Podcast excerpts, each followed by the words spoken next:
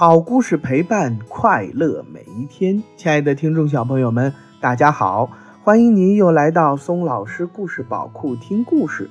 今天呀，松老师给大家带来了一本非常有诱惑力的绘本故事《宝藏》。哇，一听到这个名字，谁都想得到啊！好了，我们赶紧来听听这个宝藏的故事吧。宝藏。从前有一个人，他的名字叫艾萨克，他过着非常贫穷的生活，天天饿着肚子睡觉。有一天夜里，他做了一个梦，在梦里。一个声音对他说：“去京城吧，去皇宫旁的桥下面寻找宝藏吧。”不过是一个梦，他醒来后心想，没有把它放在心上。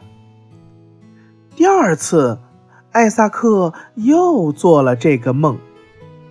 他还是没有放在心上。等到第三次他做这个梦的时候，他对自己说：“也许他是真的呢。”于是他便起身上路了。偶尔有人会让他搭车，不过大多数的路都得靠他自己走。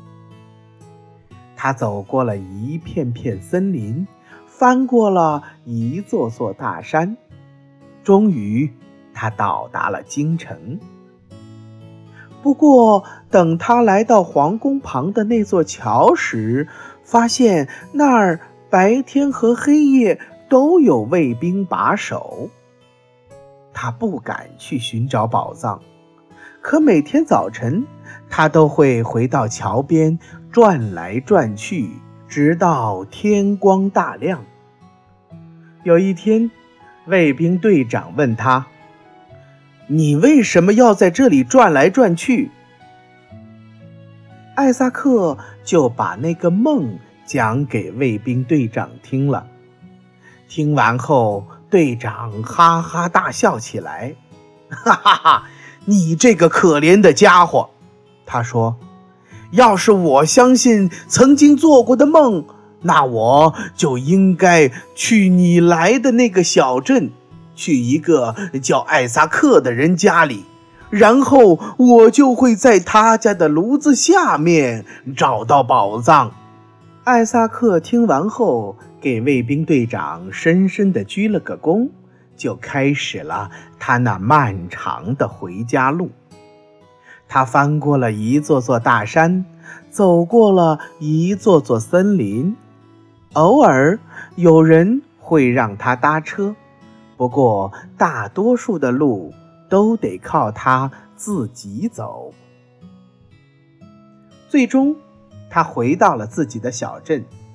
一回到家，他就在家里的炉子下面挖了起来。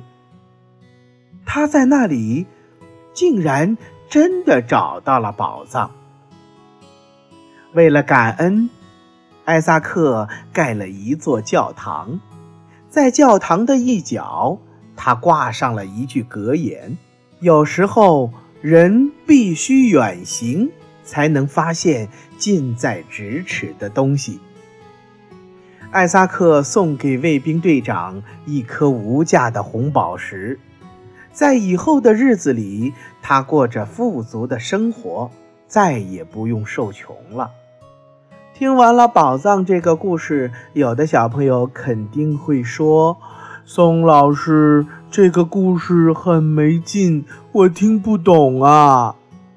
哈哈，其实宝贝儿们，有的故事呀，可以当时就能听明白；有的故事呀，会随着我们慢慢长大，它所。蕴含的道理才能慢慢的在我们的脑海当中浮现出来。宝藏这个绘本故事呢，取自于犹太民族的一个古老传说，讲述了一个因为对待梦想的不同态度而使人生境遇截然不同的故事。这个绘本当中的宝藏指的是什么呢？指的就是我们的梦想。梦想就是宝藏。可是梦想怎么实现呢？需要我们。相信梦想的力量，相信梦想在将来真的可以实现。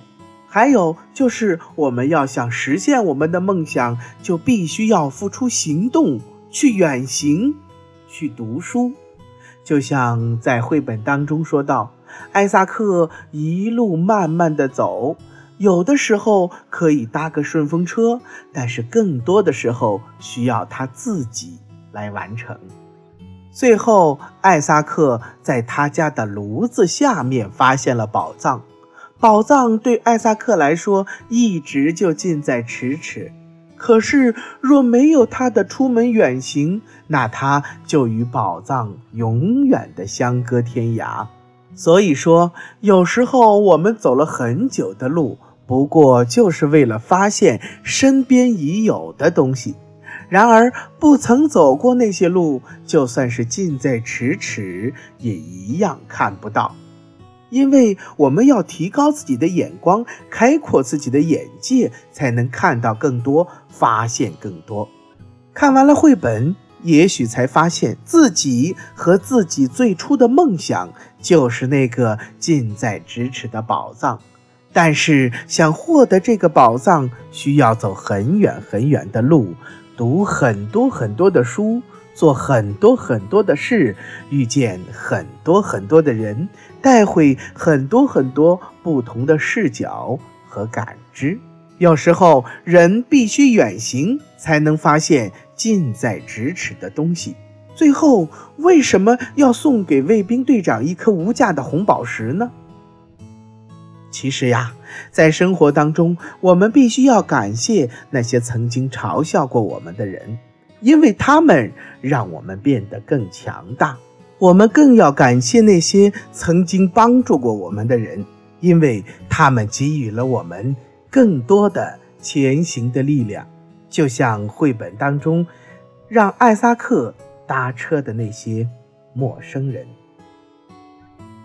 好了，亲爱的宝贝们，今天的绘本故事就给大家讲到这儿了。有什么想法，小宝贝们就可以画下来或者说出来，发送到松老师故事宝库。又到了我们说再见的时候了。如果您喜欢听松老师讲的故事，那么就给松老师点赞留言吧。也欢迎您转发到朋友圈，和小伙伴们一起听松老师讲故事。